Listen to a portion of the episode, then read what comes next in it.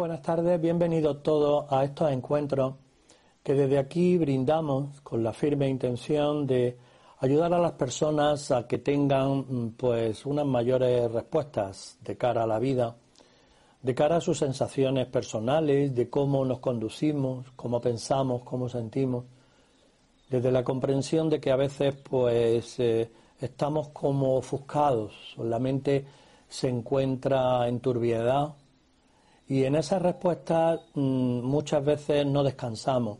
¿Qué quiero decir? Que cuando tenemos respuestas verdaderamente esa toma de conciencia de saber qué pasa, qué nos pasa, cómo funcionamos, eh, hace que nuestra, nuestra alma descanse. Los estados de ánimo descansan cuando la persona comprende. Los estados de ánimo se sienten en alteración, en ansiedad, en angustia, cuando la persona no comprende. Y yo diría que hay un hilo conductor de todo esto dentro del desarrollo personal. El hilo conductor es atención, comprensión, conciencia, compasión, amor. Estoy hablando de un eh, viaje interior que todos nosotros lo sepamos o no, tenemos que recorrer en la vida. Atención es el primer parámetro. Aprender a atender. ¿Qué tengo que atender en la vida? ¿Qué tengo que atender en mis relaciones con los demás? ¿Qué tengo que atender desde el punto de vista de mi trabajo, desde el punto de vista doméstico, desde el punto de vista de cómo está mi emoción? ¿Cuál es el sentido de mi vida? Atención, comprensión. Si hay atención, puedo comprender puedo comprender eh, de qué voy, puedo comprender hacia dónde voy y puedo comprender a aquel con quien me relaciono. Esta, eh, esta, toma de comprensión favorece eso que llamamos la conciencia. Nosotros definimos la conciencia como la capacidad de darte cuenta de cómo funcionan las cosas. O sea, la conciencia es como una amplitud de la mente relacionada con la percepción, percepción, percibir ampliamente la realidad. Yo diría que las personas habitualmente no prestamos atención y por lo tanto no comprendemos cómo caminamos por la vida, a dónde vamos, de dónde venimos, cuál es el sentido de este gimnasio psicológico y emocional que constantemente la vida nos brinda. Y evidentemente nuestras relaciones pues sucumben desde esta falta de comprensión, no aprendemos a ponernos lo uno en el lugar de lo otro dicho atención, comprensión, conciencia, compasión. ¿Qué es la compasión? Pues la compasión es la capacidad de ponerte en el lugar de los demás. Eso requiere tacto, requiere sensibilidad. El desarrollo de la sensibilidad es fundamental desde el punto de vista anímico. La mayor parte de las personas pues viajan por la vida sin sensibilidad. ¿Por qué? Porque somos o son egocéntricos. Una persona egocéntrica es la que se mira muy mucho su realidad, sus verdades, sus criterios, pero no tiene la capacidad de observar y atender lo que piensan, sienten los demás. No, no se pone en una situación real. Esto le pasa mucho a los padres en relación con los hijos, a los adultos en relación con los niños. Pero también pasa en relación a las parejas cuando no verdaderamente no nos ponemos en, en relación a, la otra persona, en lo que vive, en lo que trae, en lo que arrastra, en sus carencias, en sus traumas, en sus condiciones. Porque los hombres y las mujeres no somos iguales para nada, para nada. No estoy hablando desde el punto de vista físico, también estoy hablando desde el punto de vista mental, psicológico, emocional. Y un hombre tiene que, debería de, de atender a la realidad intrínseca de lo que significa ser mujer, porque la mujer está en él, está en el hombre, como el hombre está en la mujer. Y atender a la realidad femenina como hombre atenderse a uno mismo también. ¿Por qué? Porque somos seres complementarios y en definitiva lo que buscamos es el gran complemento. Eso, eso del yin y del yang, ¿no? ese gran complemento que favorece esa conciliación o esa unidad. Unidad en vibración. Pero claro, si tú no estás en la atención, en la comprensión o en esa capacidad de ponerte en el lugar, pues difícilmente podemos llegar a ese gran resultado que es el amor. El amor es una consecuencia natural de todo esto. Tú vas a la atención, tú vas a la comprensión, tú puedes ir despertando conciencia, pero el amor llega cuando tú verdaderamente estás maduro. Tú no vas al amor, tú dices voy a amar, eh, quiero amar, necesito amar. No, eso no funciona así. Pues hay mucha gente que confunde el amor con el querer y son dos cuestiones totalmente diferentes. Porque querer de alguna manera es buscar que el otro te rellene tu hueco insatisfechos y es una proyección del yo. Sin embargo, el amor es eh, una emoción mucho más amplia, mucho más profunda. Yo diría que es un brindis a la realidad profunda cuando ha habido conciencia y ha habido compasión. Este digamos que es el preámbulo de esta conferencia que llamamos la percepción, porque en, realidad a mí lo que me interesa es entender qué es la percepción. Pues la percepción es la capacidad que tenemos todos los individuos cuando nuestra atención se hace un tanto periférico.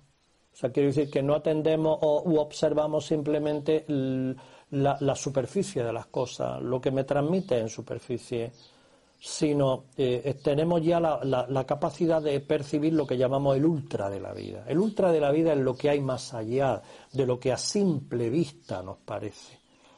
Decía, decía un, aforismo eh, peruano, eh, chamánico, decía, Pachamama, Pachamama, dame la conciencia para aprender, aprender a distinguir apariencia de esencia. ¿Qué es esencial? ¿Qué es aparente? ¿Qué es esencial en la vida? ¿Qué es esencial en nosotros? ¿Qué es aparente? La mayor parte de los seres humanos estamos como muy condicionados por lo aparente.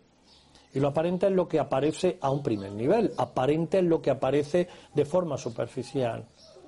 La mayor parte de nuestra comprensión o nuestra observación de las cosas y de los demás se mueve en lo aparente se mueve eh, eh, en lo, de superficie, ¿no? Se mueve en el criterio que tú estableces respecto al otro, ¿eh? Y claro, desde cómo juzgas, cómo criticas, pues ahí de, alguna manera percibes al otro según tu criterio. Dices, sí, sí, tú dime lo que quieres, pero yo sé cómo va, yo sé lo que, lo que piensas, yo sé cómo eres. Claro, lo estás juzgando desde tu propio criterio y piensas que es como tú, que debe de funcionar como tú, ¿eh? y lo, le exiges o lo juzgas según tu criterio aparente. Pero no observamos eso que yo llamo la trastienda del otro. La trastienda del otro que tiene mucho que ver con su campo anímico. Pero hay un concepto que me interesa mucho incorporar en esta intervención. Es lo que yo llamo el campo de dolor. El campo de dolor es una realidad, vamos a decir, anímica que subyace en todos nosotros y tiene que ver con esa serie de carencias, traumas, condiciones o engramas que han quedado ahí como apestillados en nuestro subconsciente, ¿verdad? Y que desde ahí proyectamos en nuestra personalidad sin darnos cuenta. Estamos hablando mm, mm, muchas veces de, congestiones, de angustias que eh, pues alteran nuestros estados de ánimo y que actuamos, juzgamos, nos movemos en función de ese campo de dolor. Yo cuando, eh, cuando alguien me molesta o cuando alguien nos molesta, cuando alguien no nos gusta, cuando alguien tiene un lenguaje, una expresión que, que de alguna manera en nosotros pues, nos, nos rechina, ¿no? como que, que no, no nos agrada, yo suelo decir, atendamos a su campo de dolor. Porque en definitiva la mayor parte de las personas, cuando nos quejamos, cuando hay rabia en nuestro interior, cuando mostramos esa rabia en nuestra expresión, cuando somos intolerantes, cuando hay una cierta violencia, porque la violencia no debe de ser atendida exclusivamente cuando doy un golpe en la mesa o cuando doy un grito. Hay violencia interna que se manifiestan en los gestos, en las muecas, en, en las expresiones o en la intolerancia, ¿verdad? Hay muchas personas que son intolerantes porque no tienen capacidad de, atender lo diferente, de ponerse en el lugar del otro en realidad. Evidentemente esto sucede porque no observamos la trastienda del otro, yo diría el campo de dolor del otro. La mayor parte de las personas cuando, cuando se manifiestan con soberbia o se manifiestan con rabia, lo que manifiestan es el campo de dolor de su alma. Si yo lo atiendo desde ahí, desde esa percepción yo tengo capacidad o podré tener capacidad de compasión, o sea, de ponerme en el lugar de ella porque percibo su dolor. ¿Qué te pasa? ¿Por qué sufres? Dame un abrazo, cojo una mano. A veces no tengo por qué decir nada, pero, pero tengo esa capacidad de establecer lo que yo llamo el puente anímico, o sea, alma con alma. Yo suelo indicar a colegas, a, psicólogos, que muchas veces deberíamos de tirar los libros al suelo o la carpeta. ¿Qué le pasa a usted? ¿No? El síntoma, no tíralo al suelo. Y establece el puente del alma con la persona que tienes delante, con el paciente o el alumno que tienes delante. ¿Qué significa establecer el puente del alma, el puente anímico con esa persona? ¿Qué significa? Pues significa atender, percibir más allá de mi criterio o de mi eh, creencia, ¿no? más allá de lo que habitualmente juzgo, critico o entiendo de la vida o de, la o de las personas. Por lo tanto, establecer el puente anímico es ayudar es ayudar a las personas que tengan una sensibilidad mayor para captar la trastienda emocional por la que pasan. Evidentemente esto requiere pericia, requiere una industria, requiere un trabajo en nuestro instituto IDI, Instituto de Desarrollo Integral, ¿verdad? En este instituto en Granada nosotros trabajamos en las terapias de grupo, todas estas cosas, para ayudar a los alumnos a que despierten esa percepción para que despierten esa sensación, digamos, de captar la realidad mm, vital y emocional de la otra persona. Y eso es fundamental en la vida. Yo creo, considero que la sensibilidad es uno de los aspectos fundamentales del desarrollo de la personalidad humana. Y la sensibilidad se educa, no viene con nosotros. La sensibilidad se educa desde una percepción, una observación serena, y yo diría eh, atenta, a lo que está pasando. ¿Qué nos está pasando? Si las parejas en un momento de crisis se preguntaran, ¿qué nos está pasando? No qué te está pasando a ti, ¿no? ¿Qué me está pasando a mí? ¿no? ¿Qué nos está pasando? ¿Qué está pasando?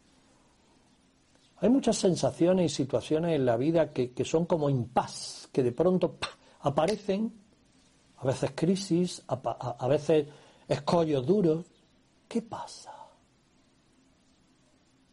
A ustedes seguramente han tenido días negros, ¿verdad? Han tenido días difíciles donde todo venía como torcido o todo venía raro, ¿eh? con escollos y escollos y tropiezos. Y nosotros pretendemos resolver de forma mecánica desde una mente ordinaria y no nos preguntamos qué está pasando, qué nos está pasando, qué me quiere decir este día, qué me quiere decir esta situación, como para que haya una serie de problemas continuados ¿no? que yo tengo que resolver, pero claro, qué, distinto es resolver, resolverlos o pretender resolverlos desde esta conciencia a pretender resolverlos de forma mecánica, automática, de forma reactiva, con prisa, con el dilema, desde el dilema de tuyo, desde tu campo de dolor. Por lo tanto, la atención que nos lleva a la percepción me parece que es algo fundamental en nuestras relaciones humanas. Atender para comprender. ¿Qué tengo yo que atender ante una crisis, ante un dilema? ¿Qué tengo que atender en mis relaciones humanas? De un compañero de trabajo, por ejemplo, que es mi pinche tirano y me, me mete el dedo donde más me duele y siempre me está como provocando. ¿Por qué aparece en mi vida ese pinche tirano? Esa persona que se convierte en mi gran entrenador. ¿En mi gran entrenador? ¿Qué hace el yo? Reacciona frente al entrenador. No quiere ser entrenado. O huye, o critica, o juzga, o quiere apartar de soslayo aquel que realmente entrena nuestra alma. ¿Y sabes, sabes qué pasa? Pues que no percibimos más allá de lo superficial. Cuando tú a ese gran entrenador o a ese pinche tirano que te llega en la vida observa y atiende a su campo de dolor, a cómo manifiesta esa tiranía, esa reactividad, esa soberbia desde su campo de dolor. Aparece un prurito de compasión en tu interior que te permite aceptar, asumir y comprender. Y eso verdaderamente a mí me parece que es importante, no solamente con las personas afines o que piensan como tú, o que van de la mano y son muy amiguitos y con ellos pues te puedes tomar mil cervezas y, y estar en un ambiente muy maravilloso y muy cálido. No, es precisamente en las personas que te pinchan, en las personas que son bien diferentes, aquellos que te, que te soliviantan a tu yo, las que te están mostrando realmente un campo a atender del alma, las que te ayudan a percibir qué hay detrás de esta expresión, de esta diferencia, ¿qué tengo yo que comprender de esta persona o aceptar o asumir? Percepción. La percepción requiere atención, sin atención no puede haber percepción. La percepción tiene que ver con una comprensión más dilatada o más amplia de la vida y de las cosas. Y eso se educa, no viene en el cuaderno de, vida.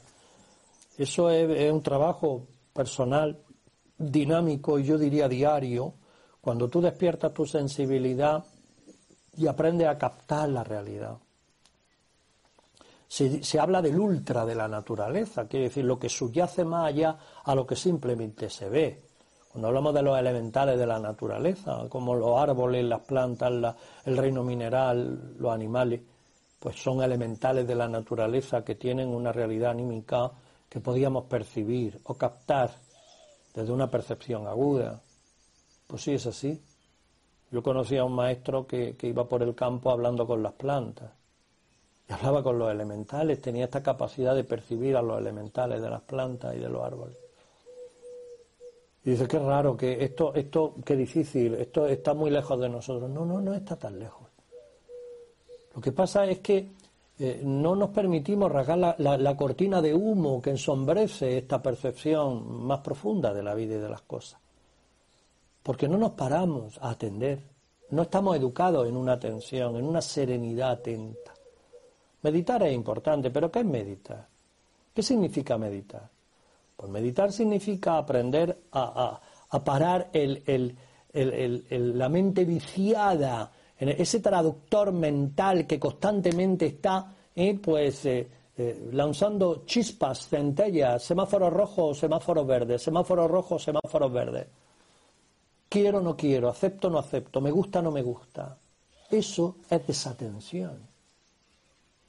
El clima dual del yo nos lleva a la desatención dual, porque siempre estamos en lo bueno y en lo malo, el árbol de la ciencia, del bien y del mal, siempre estamos me gusta o no me gusta, acepto o no acepto, mi amiguito, mi enemiguito,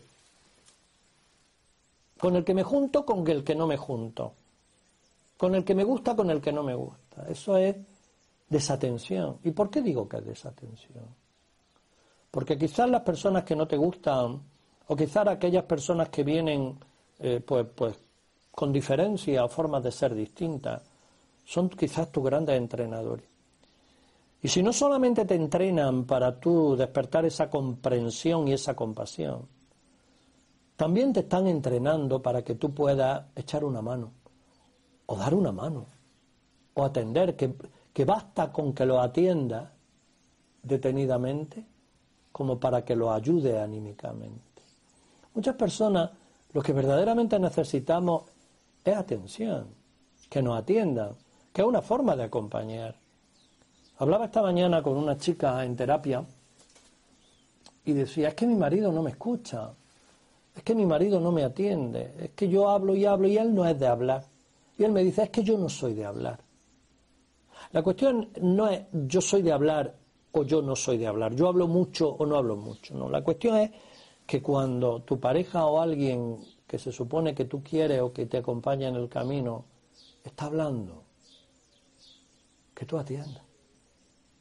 ¿Por qué? Pues porque, porque es un reclamo. Muchas veces hablamos desde el reclamo. Y a veces son las anécdotas, la anécdota, el, medio a través del cual mm, yo te estoy diciendo, atiéndeme, quiéreme, mm, eh, te necesito, te necesito que estés ahí junto a mí. Y las anécdotas no son importantes. ¿eh? Has comprado el cepillo de dientes, has comprado esto, has hecho esto. Las anécdotas no son importantes. Lo verdaderamente importante ¿eh? es la atención, que muchas veces reclamamos inconscientemente sin darnos cuenta, porque necesitamos ese calor del otro, sentirnos atendidos ¿eh? respecto al otro. ¿Cómo vamos a querer a una persona si no la atendemos? Hablar del amor, evidentemente, es algo más lejano, ¿no? Pero, ¿cómo vamos a querer realmente a una persona si no la atendemos? La mayor parte de las personas se quieren más a sí mismos que al otro. ¿eh? Están en nuestro, estamos en nuestro, en nuestro ombligo, en nuestra, en nuestro estado de egocentrismo, que nos lleva a decir, como, como si te portas como yo quiero que te porte, me harás feliz.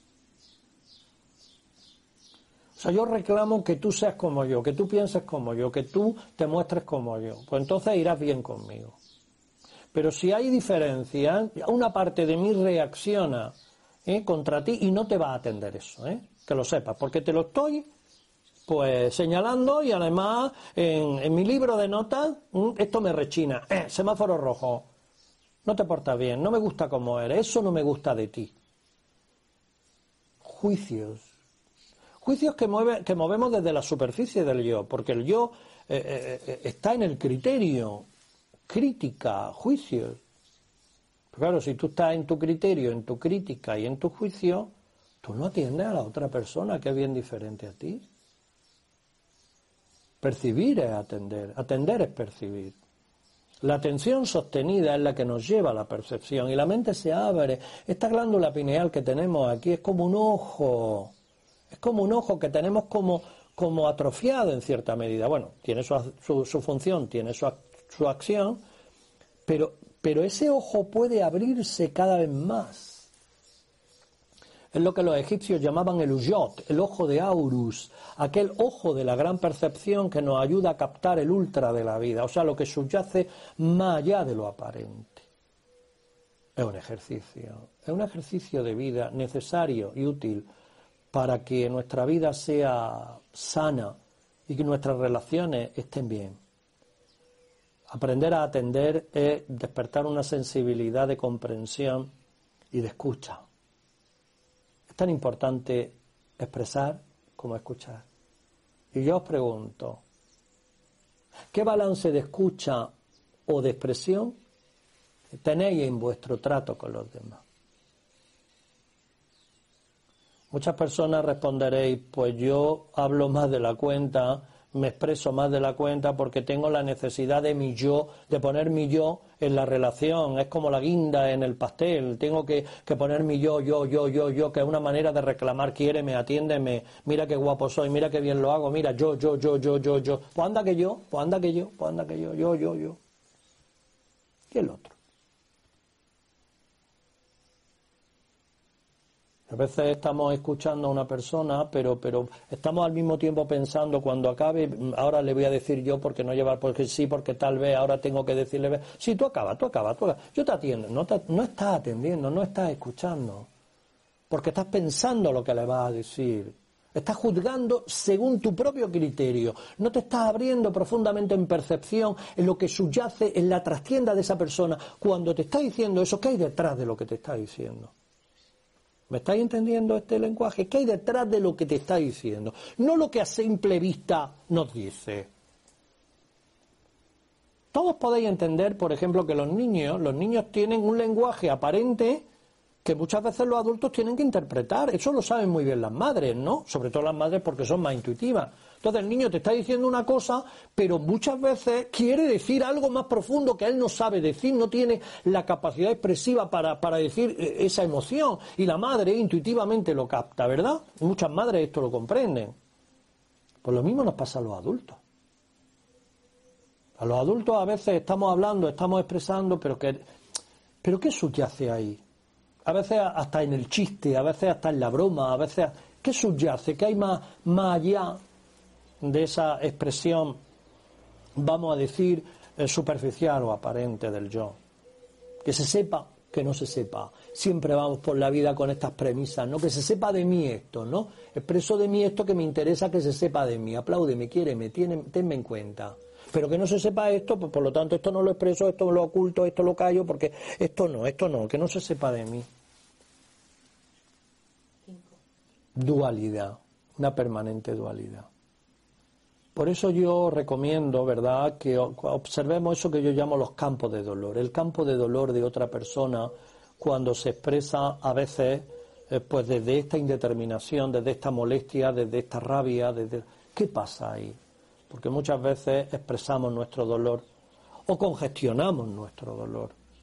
Y una persona sensible que percibe, que capta, pues tiene esta capacidad de observar esa trastienda del alma pues yo recomiendo de alguna manera pues que entréis a nuestra web idiconciencia.es, ¿verdad? Y en ella pues veréis una serie de publicaciones, ¿verdad? Entre ellas el libro Conciencia y Esencia, que ese libro habla muy mucho de esto que estamos diciendo, de la gran percepción, para tener una conciencia clara sobre lo que en verdad es esencial en nuestras vidas. Muchas gracias.